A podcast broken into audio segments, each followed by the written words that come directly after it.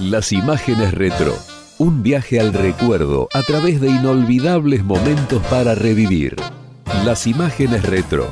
Un pasaje a la emoción de nuestro pasado cercano.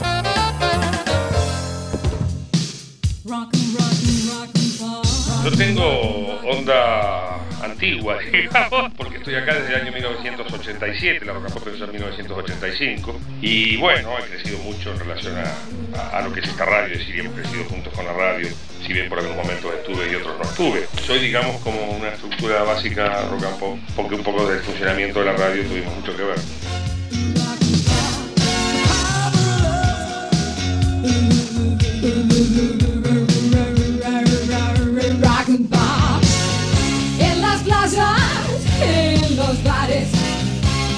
Saunas y en otros lugares.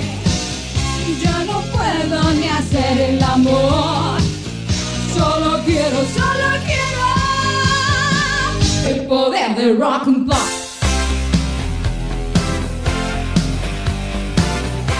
Giremos imaginariamente el dial de los tiempos hacia el 23 de enero de 1985. Esa es la fecha fundacional. Ya nada sería igual de allí en adelante en la radio en nuestro país. La primavera democrática estaba en flor y los adolescentes buscábamos un lugar donde sentirnos representados al encender la radio. Así nació Rock and Pop.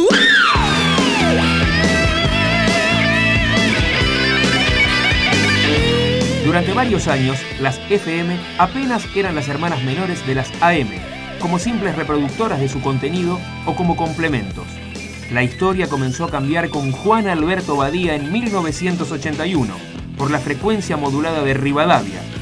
Cuando tengo frío, cuando tengo calor, yo que solamente escucho buen rock and roll, sé dónde encontrarlo, solo escucho el rock and roll. dándole su impronta y abriendo nuevos caminos para los oyentes, los músicos y los locutores.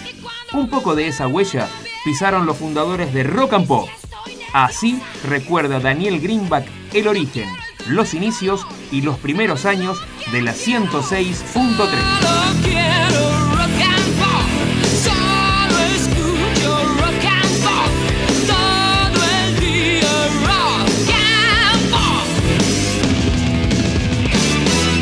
Sentir realmente la radio que era mía o que era algún objetivo, lo sentí más cuando era muy cliente de las radios con mi compañía discográfica. Producía, pero me costaba muchísimo difundir. De hecho, me fundí con la compañía discográfica ya por la primera parte de los 80 y parte de ese, ese quebranto tiene que ver con lo mucho que gasté en radios. Entonces dije, bueno, vamos a, a ir para el otro lado del mostrador. Y que me gustaba aparte. También porque viajaba y veía que había un espacio muy grande en el medio de FM como medio, ya no como solamente en el target, sino que había un medio que no estaba explotado en la concepción de ese medio. De hecho, las dos radios que tenían FM, FM Rivadavia, que se llamaba FMR o Radio del Plata, eh, eran apéndices de las radios eh, AM. En parte de la programación la hacían en duplex. Entonces, el imaginarme una radio con lenguaje, con código propio, inclusive hasta con la manera de pautar la publicidad, que antes se vendía por palabra y venderla por segundos, o sea, modificar una serie de estructuras que existentes fue un lindo desafío, pero también eh, fruto de la información de ver lo que pasaba en otras partes del mundo. Con esta historia de que empezamos una radio musical en un momento bastante especial, esto era el 85, hacía dos años de democracia, eh, había muchas ganas de hablar, pero en realidad la, la música prácticamente había desaparecido de radio. Rock and Pop tiene un impacto infernal, en un momento donde la FM no existía, pero que llegaba a tener como el 70-80% de participación del mercado. A mí se me entran a armar los primeros quilombos porque entro a decir, bueno, hasta acá se llega y hasta acá no. Entonces algunos artistas que no lo difundíamos y que no había otras alternativas de radios musicales como hay hoy, bueno, no estaban muy contentos. Uno empieza con un proyecto y después la dinámica de los tiempos te lo va moldando. Hubiera sido un necio si no me daba cuenta de lo que estaba pasando con los conductores que tenía y la buena respuesta que estaba obteniendo. Y aparte me gustaba lo que estaba sucediendo, me, me- me gustaba, ¿no? no es que me era muy afín, me parecía, me gustaba escuchar la radio, me entretenía la radio, sentía que estaba rodeado de mucha gente muy capaz. Y también fue en una cuestión de dinámica, porque Rock and Pop empezó con dos años primero muy exitosos musicales. Después cuando vi que había muchas radios, radios y que íbamos perdiendo, sentí que teníamos que tenía que incorporar programas y tuve la suerte de ir rodeándome de gente muy capaz, talentosa y que tuvieron y encontraron sentimiento de pertenencia y conformamos equipos de trabajo que, que tuvieron buen resultado. También había como un código, bueno, a determinada música, va X cantidad de temas por hora, pero obviamente no podía ser lo mismo que si no tuviera esos conductores. Entonces, el tener todos esos conductores eh, abrió una nueva dinámica e inclusive dio para determinadas cuestiones que en la música también la rotación, cómo la jugaba en trasnoche, cómo la jugaba en los fines de semana para tener mis propios espacios. Una radio son 24 por 7, entonces siempre tenés posibilidades de, generar o- o crecer, ¿no? Los primeros tiempos fueron solamente de música, como estaba estipulado en el contrato.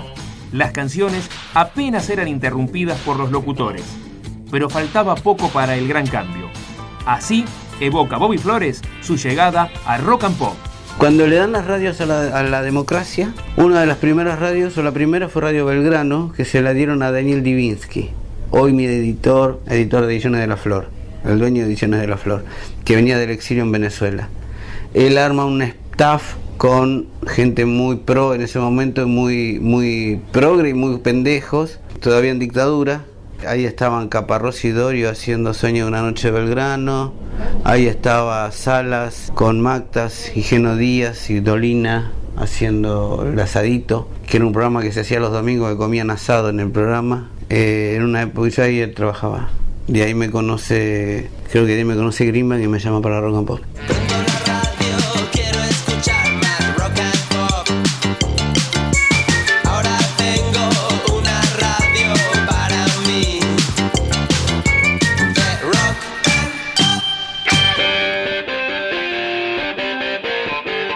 Guillermo Curó escribió un excelente libro sobre la historia de esta radio, junto a Francisco Anselmi, titulado Rock and Pop, la imaginación al poder. El propio Guillermo nos señala qué significó su irrupción a mediados de los 80.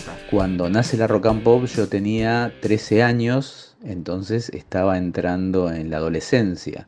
Así que la primera etapa de la radio eh, me acompañó en todo lo que fue eh, ese tránsito de niñez a adolescencia y por ende viví de primera mano lo que significó la irrupción de, esta radio. Lo cierto es que hasta ese momento eh, quienes estábamos en ese rango de edad no teníamos un espacio en el que sentirnos identificados. Había programas para jóvenes, tanto en la radio como en la televisión, muy pocos, pero todos tenían un lenguaje más bien eh, pensado para un público eh, adulto. Es decir, se podía escuchar música de, de, de, de rock o de, pop o lo que nos gustaba, lo que estaba de moda en ese momento, pero el esquema, el formato, la dinámica tenían más que ver con una eh, AM, si se quiere, que con, eh, con algo más eh, cercano a lo que significaba tener 13, 14, 15, 16 años.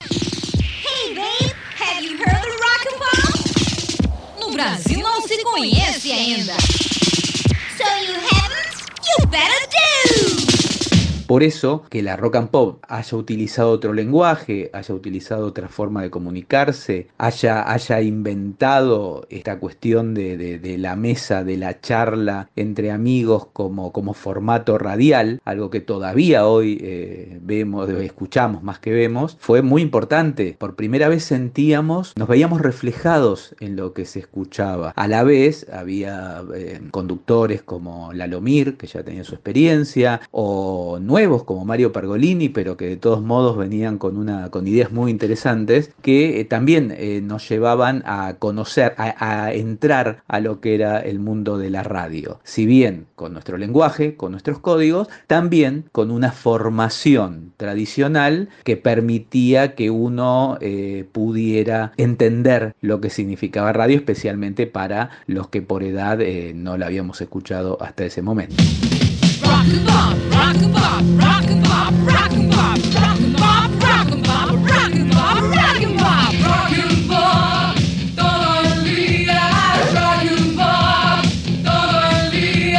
Este es el sonido, esta es la fuerza, esta es la garra de la frecuencia modulada más escuchada del país.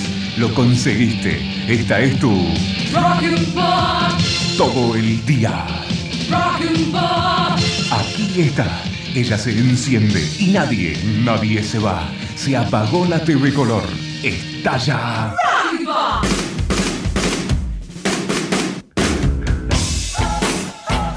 Muchas emisoras habían copiado el estilo rock and pop, pero lo hacían con mejor calidad al aire. Allí fue cuando Greenback detectó que había que pegar el golpe de timón con la incorporación de las voces. El primer paso lo dio en dirección de dos jóvenes que se venían destacando en la poco escuchada FM OK, donde demostraban su gran capacidad y conocimiento. Así fue como el miércoles primero de abril de 1987 debutó Feedback con la conducción de Mario Pergolini y Ari Paluch, quien comenta cómo fueron los inicios y cuáles eran las secciones del programa.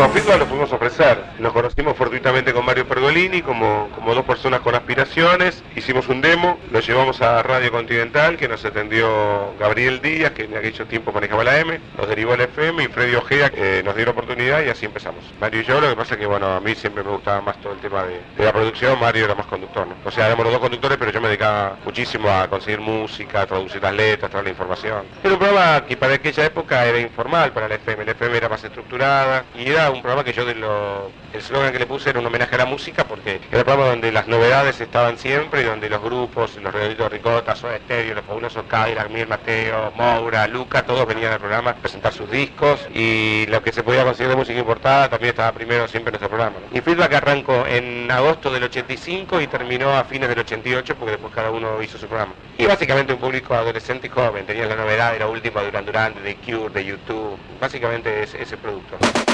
¿Cómo es la historia? Cada, cada república independiente de la Gran Bretaña no se banca a la otra. Por ejemplo, los irlandeses con los galeses, los galeses con los escoceses. Mira, al final de ese tema, Cruahan, yo digo, lo voy a hacer a ustedes en Wembley. Do it to you en Wembley, lo, eh, do it to you en pubs. eh, en los pubs lo vamos a hacer. Vamos a un pub escocés, que hay pub escoceses en Londres, o en uno en Glasgow, ni hablamos. Entras y miras a alguien, el tipo dice, ¿a qué mirás? Dices, no, no, nada, ni- no, no, no, me estaba mirando. ¿Qué mirás? ¿Qué, qué, qué querés? Va, va, piñas. ¿En qué país quisieras vivir si no tuvieras a Sumo? ¿Te en la Argentina igual? Sí.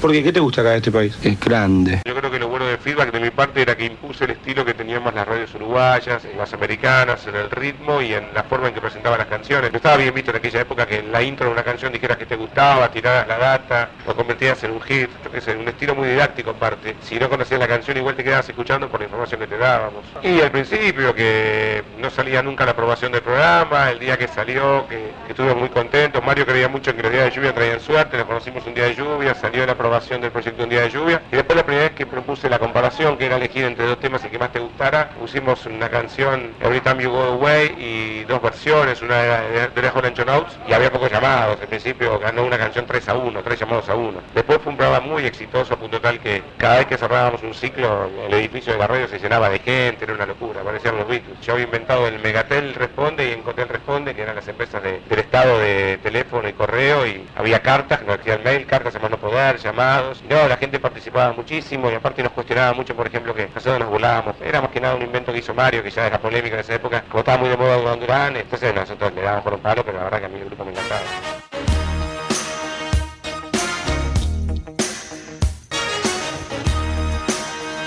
Fue el primer programa en la historia de la rock and pop en salir en vivo y causó una gran conmoción en la audiencia por el estilo que tenía sumado al talento y las particulares voces de sus conductores, que así recuerdan al inolvidable feedback. La radio al contratarnos, eh, a Ari y a mí, lo que hace también es cambiar la, forma de radio enlatada a radio en vivo. El primer estudio lo arman para nosotros, porque no, tenía estudio la Pop.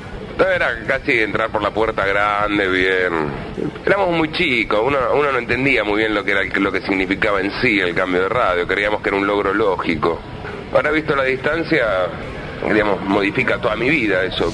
Fue un programa creo de los mejores de, la segunda parte de los 80, tuvo éxito, empezó muy pálidamente en la frecuencia modulada de, de Radio Continental, tuvo un paso exitosísimo en una radio que, que no existía como fue OK y estábamos primeros por Afaro en la noche, eso generó la convocatoria y el interés de Greenbank y llegamos a Rock and Pop, fuimos el primer programa en la historia de Rock and Pop en vivo y anduvo muy bien, después algunas diferencias entre Mario y yo generaban la ruptura. Era un programa que prodigaba compañía, tenía estrenos, tenía humor, creo que fue un gran programa, creo que con el programa de Lalo, cuando cuando EPM o Bangkok, tal vez el submarino amarillo en menor medida, son los programas más exitosos de aquellos tiempos.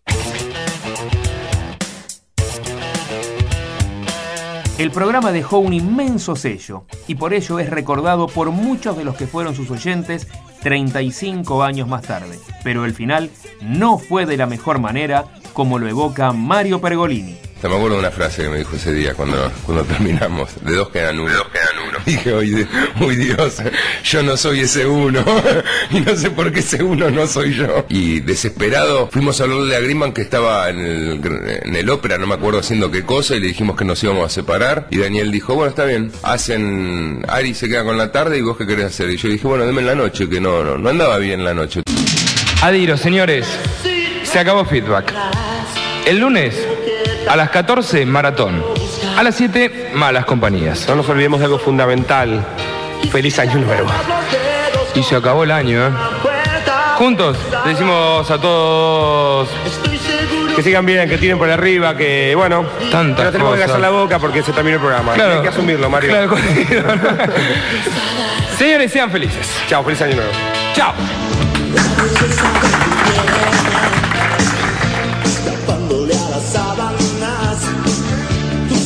Apenas pasaron 22 días para que estuviera al aire el segundo programa, que sería tan o más emblemático que Feedback. Fueron días bien movidos al estilo argentino, porque allí se sucedieron la visita del Papa Juan Pablo II y el lamentablemente recordado alzamiento carapintada de Semana Santa. 23 de abril a las 10 de la mañana podrás liberar tu mente, podrás dar rienda suelta a tu fantasía. Todo lo que vendrá será producto de la vida y nunca diferenciaremos cuál es el dato falso de cuál es el dato cierto.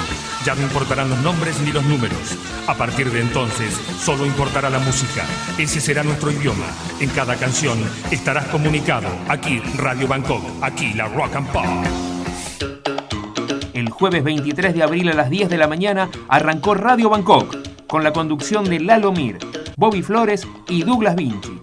Escuchemos a Lalo y a Bobby describiendo el origen de aquel hito de la radio. Hola señora, hola señor, aquí llegó el despertador. Hola señora, hola señor, aquí llegó el despertador. En ese momento éramos Quique, Bobby y yo. En un estudio de grabación faltaban 15 días o 10 días para tener el programa en el aire. Greenman que nos decía qué van a hacer y nosotros que no, no teníamos mucha idea de qué iba a hacer. Y ahí empieza a pintar en, estos, eh, en estas reuniones de producción donde uno se pone un poco a, a zanatear y se va agarrando de cosas que van gustando y se va fijando en un papel y se empieza a, a elaborar el plan y el proyecto. Apareció, Ban- yo estaba obsesionado por la película de Manuel. A mí lo que me mató es el Bangkok, lo que estaba atrás, el escenario. Y dije, es Buenos Aires del otro lado del planeta. Yo tenía otro, mm, otra obsesión, que era las radios que escuchaba mi viejo en onda corta, que se llamaban los programas Aquí Radio Madrid, aquí, no sé por qué, era la manera de saludar, con un gong. Y que ahí quedó el Aquí Radio Bangkok. Y simultáneamente la idea surge casi espontánea de relatar la- lo que pasaba en la Argentina como si lo estuviésemos en Tailandia, o sea, jugando a Radio Colonia. Quien colaboró mucho fue Guillermo García, que era el operador. Que él, hablándonos por órdenes, ¿no? internos que no salía al aire en principio, nos, nos empezó a arengar de alguna manera, ¿no? ¿Por qué decís la hora de acá? Entonces empezamos a cambiar la hora. Primero yo cambiaba la hora y decía la hora de Bangkok. En Radio Bangkok pedimos por primera vez que el tollback suene al aire. Ahora, en el carrusel informativo de Radio Bangkok, Panorama Oriental. Quiso envenenar a la novia, pero le achuntó a su suegra y a su cuñada. ¿De qué? Le achuntó. ¿Le achuntó? ¿Le achuntó qué? Ratis de Osorno, ahora en vez de lupa y gorro a cuadro se dedican a ver sábados gigantes donde Don Francisco les hace la pega, detenido estudiante universitario envenenador. Ratis de Osorno. que le hace la pega. ¿Qué son los ratis de Osorno? Te maté, Belén. La fórmula de rock and pop que había sido muy exitosa durante dos años fue copiada por Horizonte, Láser, La 100, y, salían mejor, sonaban mucho mejor que nosotros, pues estaban mucho más equipados que nosotros. Entonces nos rompieron el culo durante meses y nos tiraron a la mierda. Entonces Daniel dijo que hay que cambiar toda la forma de hacer radio, vamos a hacer programas. Ahí llama al Tren Fantasma, que fue el primer programa que salió en Rock and Pop como programa. Llama a Mario y Ari, que estaban en, en una FM que había comprado Greenbank también, que se llamaba OK, y que se habían quedado sin laburo ahí, y los trajeron a Rock and Pop. Y ahí llaman a Lalo, eh, que estaban del Plata. Entonces llega Lalo, y Lalo aquí que a mí nos conocía porque éramos DJ en Palladium, en Bajo Harlem, en boliches de, de- en Exit, en todos los boliches de la época. Y Lalo los conocía a todos. Entonces nos ve. Ah, yo ya había hecho con él un programa de televisión, videoscopio, que duró poco. Y él no me conoce, entonces le dice a Greenman, ok, dame estos dos. Era como un poco más grande que nosotros, ¿no? Entonces le dice a Greenman, dame estos dos que los conozco, y con estos dos me arreglo. Y ahí empezó Bangkok.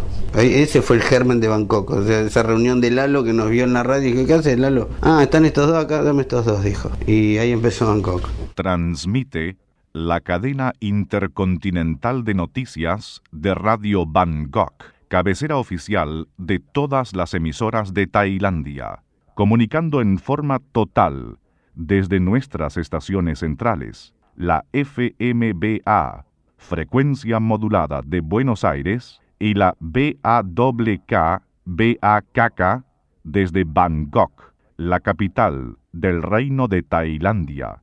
Aquí, Radio Bangkok, porque en materia de comunicaciones, nadie puede más. En instantes usted vivirá una historia realmente increíble.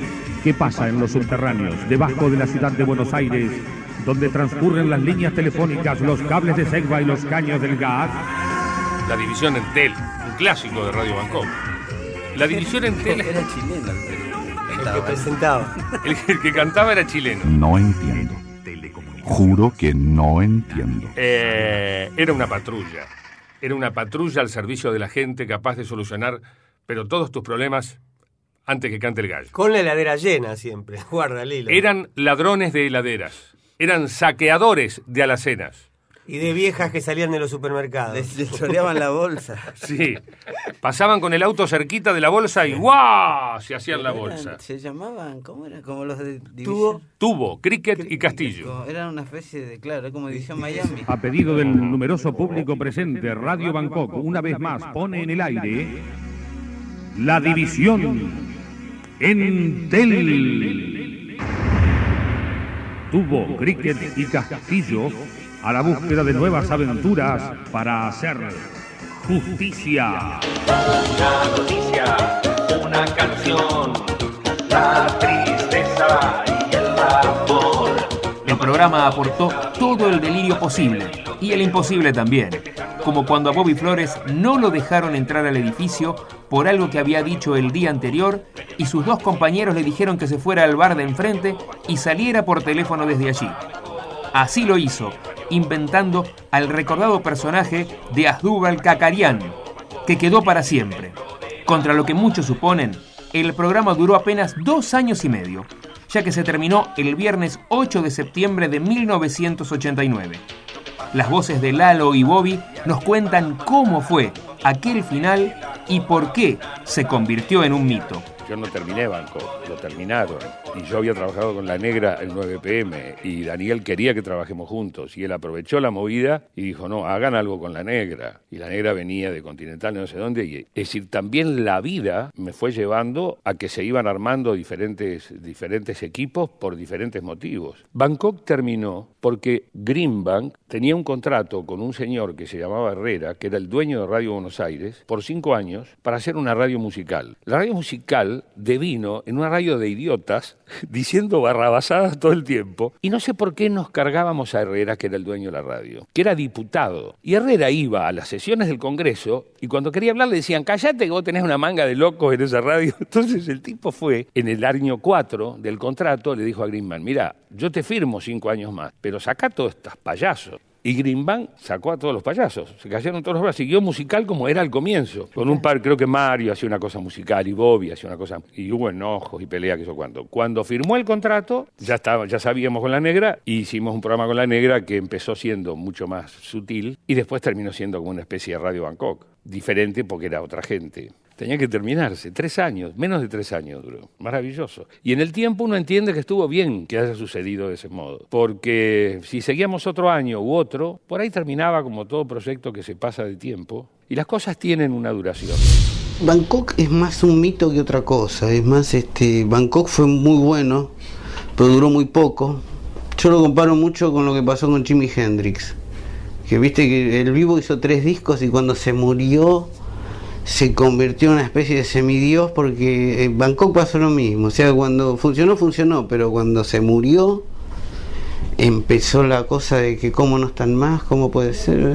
Mientras estuvo estaba, entonces estaba bien. Pero cuando no estuvo más la gente se dio cuenta que no estaba en serio. Eso sí pasó. Entonces a los dos años éramos ya celebridades por haber estado ahí. Y aún hoy encuentro gente que trae currículum y pone su currículum va Radio Bangkok y lo miro y yo digo, ¿quién es ese? Sí, yo una vez llevé un personaje, o sea, había, hubo tanta gente en Bangkok. El gran aporte que tuvo Bangkok fue que por primera vez el oyente participó del programa, por primera vez. Por primera vez se armaban clubes de oyentes que tenían interacción entre sí más allá del programa. Por primera vez hablaba cualquiera en la radio, cualquiera quiero decir cualquiera, el más demente que encontrábamos a la noche lo hacíamos dormir en la radio y lo sacábamos al aire en la mañana. Eh, fue eso, cualquiera decía lo que se le ocurría en, en Bangkok. Siempre manejado por Lalo, por Douglas y por mí que estábamos ahí en el micrófono éramos como los... Pero hemos llevado a todo tipo de personas a hablar en la radio, a hacer cosas. O sea, había gente que venía con una gallina y la hacía cantar, con Queen atrás, ¿entendés? Era, era una locura todo.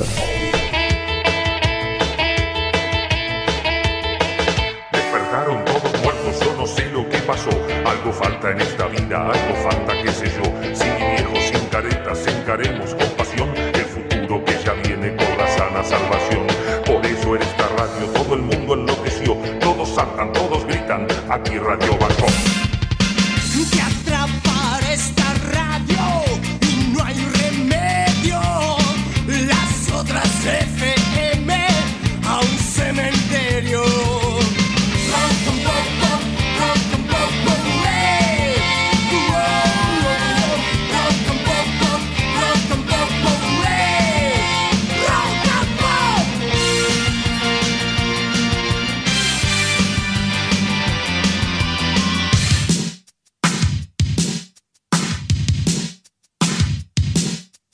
El final de Feedback produjo la separación de sus conductores, pero que se mantuvieron en la emisora, cada uno con su propio programa. Ari Paruch a la cabeza de Maratón y Mario Pergolini haciendo lo propio con Malas Compañías, donde comenzó el binomio con Eduardo de la Puente. Este es el recuerdo de ambos de aquel ciclo. Perdóname, ¿te gusta la radio? Seguro, me encanta. Si te gusta la radio, juntate con las malas compañías. ¿Cuál? ¿Dónde? ¿Cuándo? ¿Dónde? ¿Cómo? ¿Por qué? ¿A qué horas? ¿Eh? ¿Dónde? ¿Ay? De lunes a viernes de 19 a 24 en 106.3 MHz. ¡Fuertes y aplausos! En la Rock and Pop. Oh, al menos te queda cerebro. ¿Sí? ¿Dónde lo tengo? Bueno, Malas Compañías ya quedó como medio un hito de la, de la radiofonía argentina, ¿no? Fue otra forma de hacer radio, abre un poco a lo que es la radio de ahora, la forma de comunicar, del público. Rock and Pop encuentra ahí su verdadero público. Eh, fue una buena experiencia. Además jugaba mucho con la salud de nosotros, ¿no? Llegó un momento en que casi ya no podíamos hacer absolutamente nada. Estábamos hasta las pelotas todos.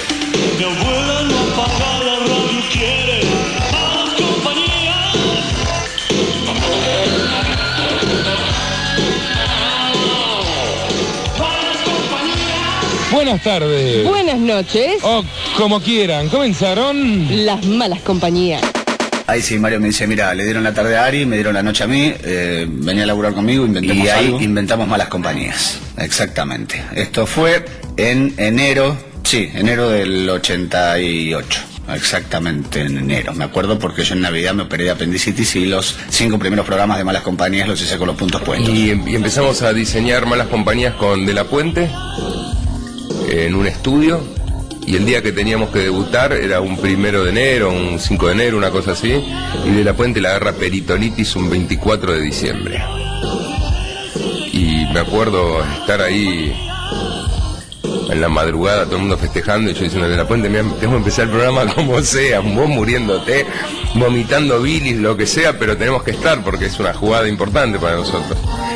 Y así empezó Malas Compañías, con Eduardo rengueando, yendo de un lado al otro del control. Sí, bastante doloroso, pero tenía, tenía su atractivo. Casualmente estoy acá con el doctor que nos va a hablar sobre el autismo. Bueno, usted sabe, Mario, que el autismo es un problema que en los chicos genera... O sea, ¿cómo empieza el autismo? El autismo. Doctor. O el autismo. Doctor. El autismo. Doctor, si es tan amable, ¿no? El autismo. Doctor. El autismo. Nene. El autismo. Nen, ¡Para! Durante 1988, Malas Compañías fue creciendo tanto en repercusión como en audiencia, al punto de tener la increíble cifra del 78% del encendido. Un programa donde cualquier cosa podía ocurrir, como describe Mario Pergolini esta particular situación. Hacíamos tantos chistes sobre drogas que cada dos por tres caía alguien, hacía una denuncia y, caía la policía. Y mientras hacíamos el programa, la única defensa que teníamos para que no nos pongan nada es que hagan la, la racia con los micrófonos abiertos. Entonces, bueno, en este momento está entrando el comisario de la 22, está revisándolo Eduardo, gracias a Dios no le encontró nada. Ahora está con el operador, me dice que me calle, no me callo. Si ustedes ven que esta transmisión se corta, le pedimos por favor que llamen a alguien, porque la vamos a pasar, estamos todos presos. Tiempo después transmití desde una comisaría detenido, con De la Puente.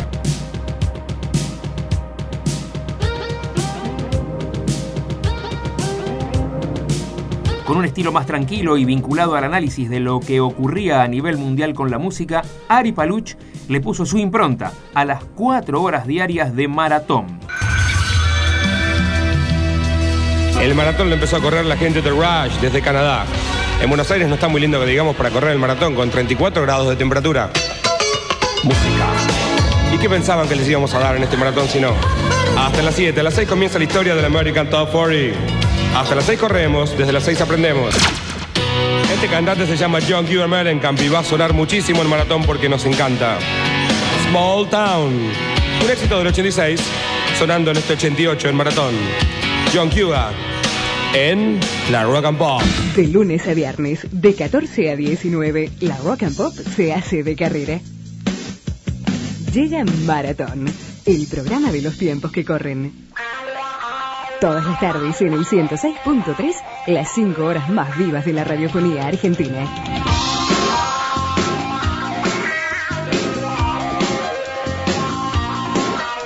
Maratón. Nunca un programa de radio se hizo tan rápido.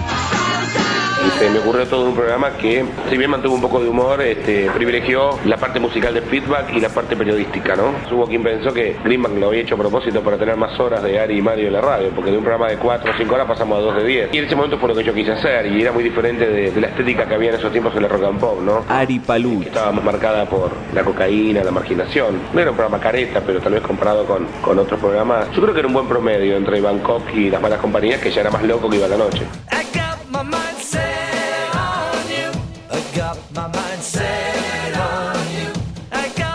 Allí comenzó en Rock and Pop Gabriela Radiche, quien cuenta cómo fue su arribo a la radio y aquella experiencia en ese programa. Yo empiezo a trabajar en radio ilegalmente, pero no porque hubiera radios. Bueno, no sé si había radios truchas, creo que sí. En realidad empiezo a trabajar apenas entro a estudiar. Yo empecé a estudiar locución en el ISER y ya para el segundo año de locución estudiaba la noche locución, a la mañana estudiaba periodismo, todo en el.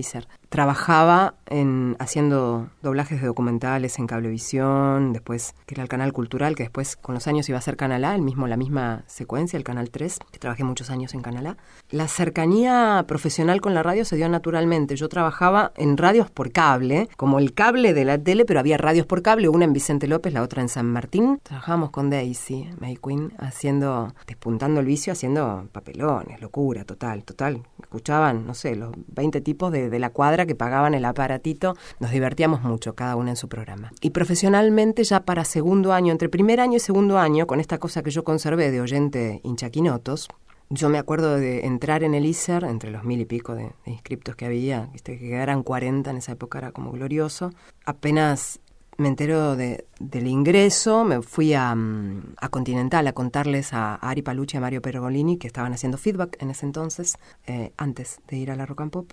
Y me acuerdo que les conté a ellos, después me fui a Luna Park a ver un show. Pero en el medio de todo ese holgorio ya estaba muy involucrada por esta historia de ir mucho. Yo iba a ver los programas, estaba ahí y empezó naturalmente porque cuando se separan Ari y Mario, que hacen no recuerdo la secuencia, si fue de FMRA, pasan a, a OK, de OK a la Rock and Pop. Bueno, toda esa secuencia no la recuerdo bien, pero cuando se separan eh, y Mario pasa a ser Mario Malas Compañías y Ari pasa a ser Maratón, yo no estaba recibida, pero empiezo a hacer las voces. Eh, trabajaba en algunas cosas de producción en el programa de Ari y era la voz de Maratón. Grabé toda la artística de Maratón, que era ilegal en ese entonces, no se podía, había una ley de radio- radiodifusión bastante más rígida con ese, eh, esos artículos que luego con los años se desregularon, eh, hace algunos años se desregularon, no, en las últimas modificaciones, no permitía hablar si no tenías el famoso carnet de locutor. Y yo no lo tenía. Y cuando me iba a recibir, que era, la verdad, lo digo con, con no modestamente, era muy buena alumna, entonces me merecía recibirme, no me querían dar el carnet. ¿Por qué? Porque había hecho una infracción a la ley de radiodifusión, que era trabajar dos años antes sin carnet.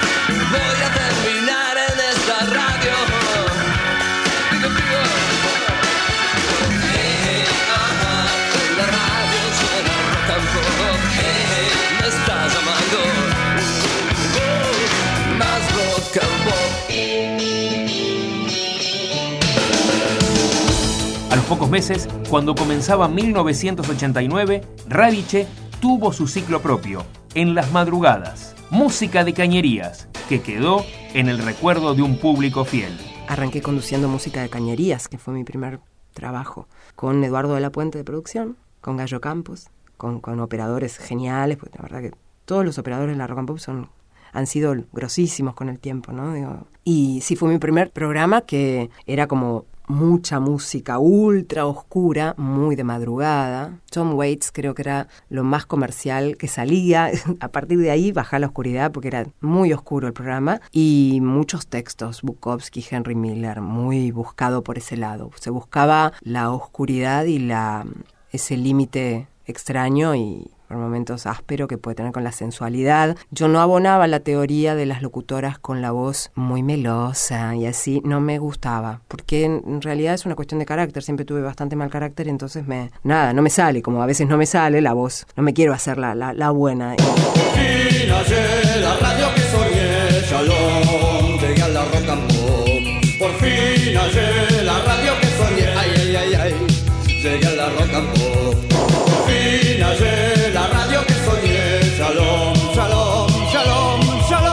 Rock and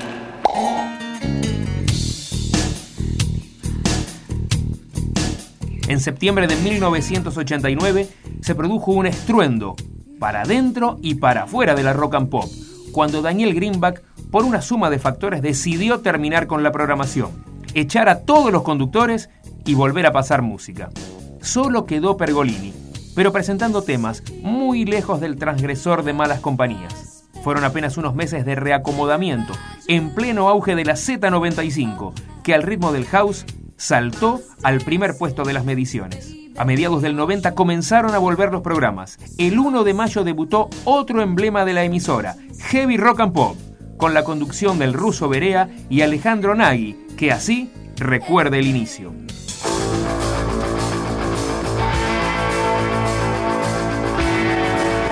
Desde ahora y hasta las 3 de la mañana, sin efectos, sin caretas, sin artificios, solamente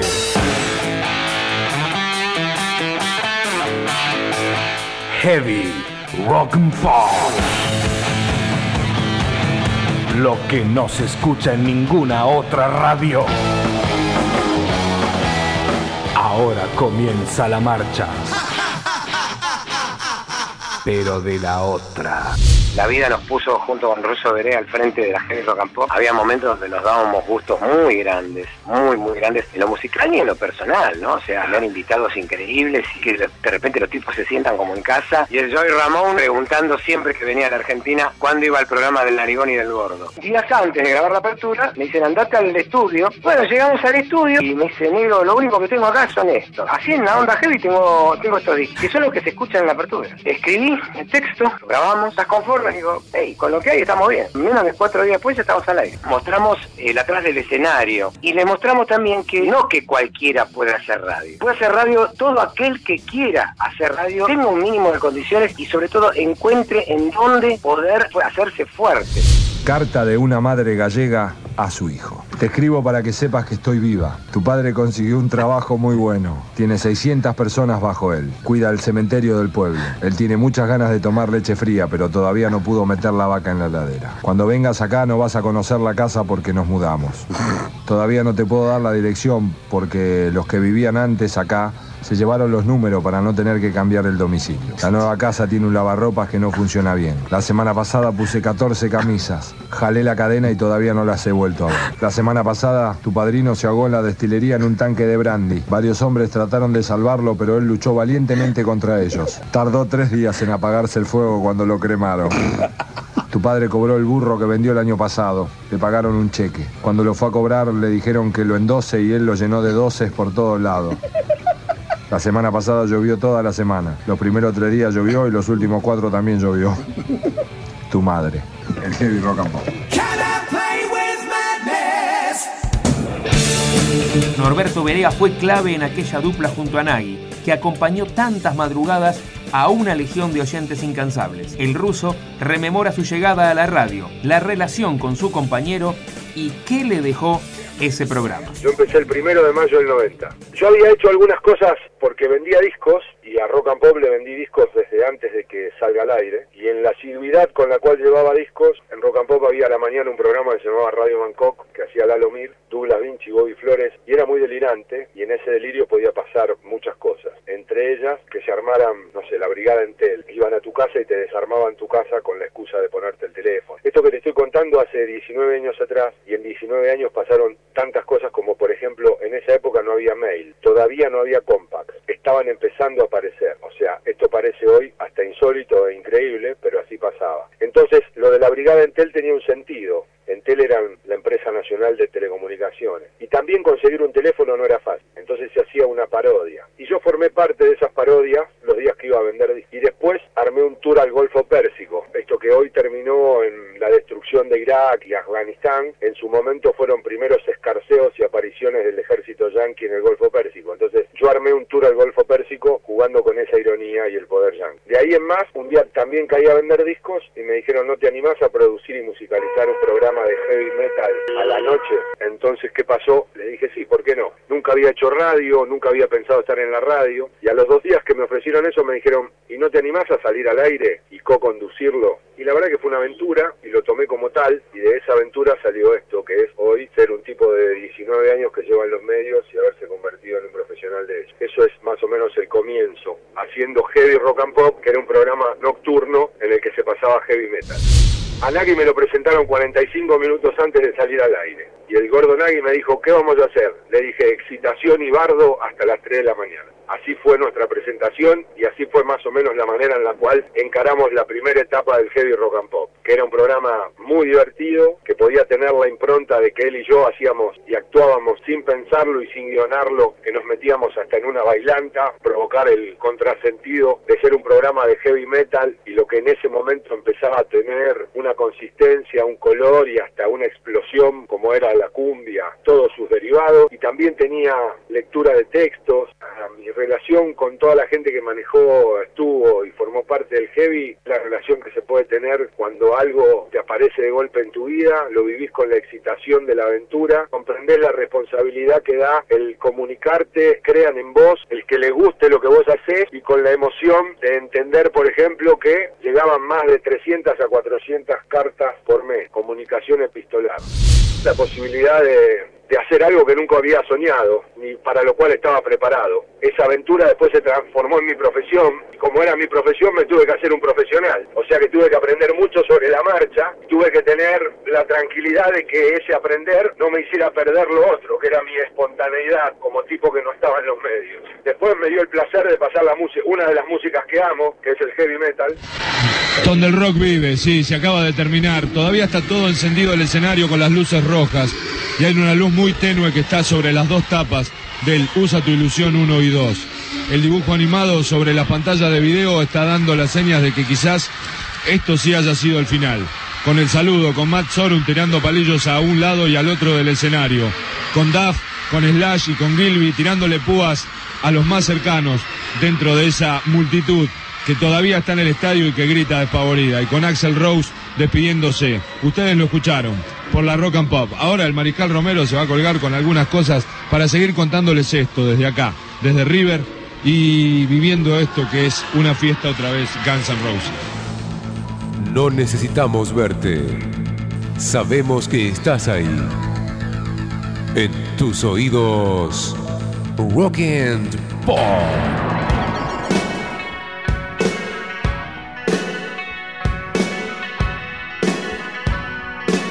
Para el final de esta recorrida, por los primeros cinco años de la rock and pop, escuchemos qué significó esta radio para los protagonistas como Nagui, Pergolini y De la Puente, y también de Guillermo Curó, autor del magnífico libro sobre su historia. And Pop ocupa la mitad de mi vida, a ver si nos entendemos. Caí allá por el 87, sin saber muy bien de qué se trataba. De a poco fui conociendo a su gente, primero a Ari Paluch, después a Mario, hice algunas colaboraciones y finalmente en el 88 hice un poquito de malas compañías, después en los 90 me lo presentan una hora antes de salir al aire al Ruso Berea y hicimos un programita que pensamos que iba a durar un par de meses y se llamó Heavy Rock and Pop. Y a pesar de todo yo voy a seguir festejando y vivando a esa radio que tanto me dio y a la que tanto también le di porque fue mutuo, o sea, todos nosotros creo que nos dio mucho Rock and Pop, pero también le dimos mucho a ellos. Rock and Pop era el Enterprise, la nave más poderosa de la galaxia, y se la dieron a comandar a un grupo de granujas, menores, jóvenes, atorrantes, pendejos locos, que no sabían muy bien dónde estaban parados, pero sí sabían que tenían un arma muy poderosa. E hicimos lo que tuvimos que hacer, hicimos lo que nos gustó hacer. Para mí es la última radio independiente que queda ante tantos multimedios. La definición exacta de rock and pop es que a las 5 de la mañana puedes prenderlo y lo más probable es que tú suene un tema de Zappa o de dice Eso define claramente lo que es esta radio. Es un lugar en el cual puedo pasar por un maestro de la comunicación, cuando en realidad trabajando en cualquier otro lugar se demostraría que soy un gil. Me parece que es como el único lugar, quizás por ser el único medio independiente que queda, que sé yo un poco lo que se llama, en, el, en el cual podemos realmente laburar y, y, desplegar todo lo que sabemos hacer. Creo que en otro lugar no, no se podría. Fue claramente una bisagra, algo que hasta ese momento se había intentado hacer, lo había intentado hacer Juan Alberto Badía, lo había intentado hacer incluso Lalo Mir en programas previos, pero no, no habían podido y tampoco se pudo hacer después. Eh, nada de lo que vino después pudo llegar a, hacer lo que fue la rock and pop. Eh, ni siquiera el, los proyectos eh, siguientes de Greenbank, ni siquiera los proyectos siguientes de Pergolini, ni siquiera este, la, rock and pop en sí misma, obviamente. Nada, nada logró, logró equiparar lo que fue. A ver, como bien decimos con, con Francisco eh, Anselmi en el libro, eh, también tuvo que ver con eh, una, una, época, con una llegada de la democracia. Curiosamente, nosotros planteamos un paralelo entre lo que fue el comienzo de la democracia y el estilo de rock and pop, después los 90, el menemismo y cómo también rebotaba lo que pasaba en el país y en la sociedad y en la economía y en la política, todo rebotaba en la rock and pop, no solo por los temas que se trataban, sino por cómo iba cambiando la radio, cambiaba de dueños, cambiaba de estilos, cambiaba de maneras de, acercarse a su público, buscaba otros públicos, al igual que en los 90 se, se buscaba una cierta globalización, después lógicamente llegó el 2001, después llegó Cromañón, también eh, fueron eh, cuestiones que, que, atravesaron a la radio eh, ya sin Greenbank, la atravesaron y formaron parte de un, un, nuevo volantazo que dio, para bien o para mal, cada uno sabrá, obviamente quienes somos más grandes recordamos con más cariño la primera rock and pop, quienes son un poco más jóvenes recuerdan con más cariño la segunda o tercera etapa de rock and pop, nadie recuerda con cariño la cuarta, la quinta, por algo será, eh, pero cierto es que rock and pop fue evolucionando e involucionando de acuerdo a lo que pasaba en el país. Por eso a nosotros nos gustaba tanto trazar, en, a la hora de contar su historia, trazar un paralelo entre la Argentina y, y la rock and pop, que me parece que desde su creación hasta, su, hasta hoy fueron de la mano. Rock and pop. Donde el rock vive. Rock and pop. Toda la energía de una FM. Cállate. Rock and Pop. Dilo, dilo. Donde el rock vive. Eso, eso. Como hicimos al principio, volvemos a posar las manos en un dial imaginario y regresamos a nuestros días. Y con la lupa del tiempo vemos aquellos cinco años iniciáticos de rock and pop como una estrella que brillará por siempre en el cielo de lo mejor de la historia de la radiofonía argentina. Y gracias por haber sido un refugio seguro en los tiempos de adolescencia. El arte de la elegancia. La Rock and Pop presenta su nueva colección de invierno-primavera. Lúzcase ante sus amistades. Quede como un duque. Sintonice la Rock and Pop. Rock and Pop, sonido de elegante sport.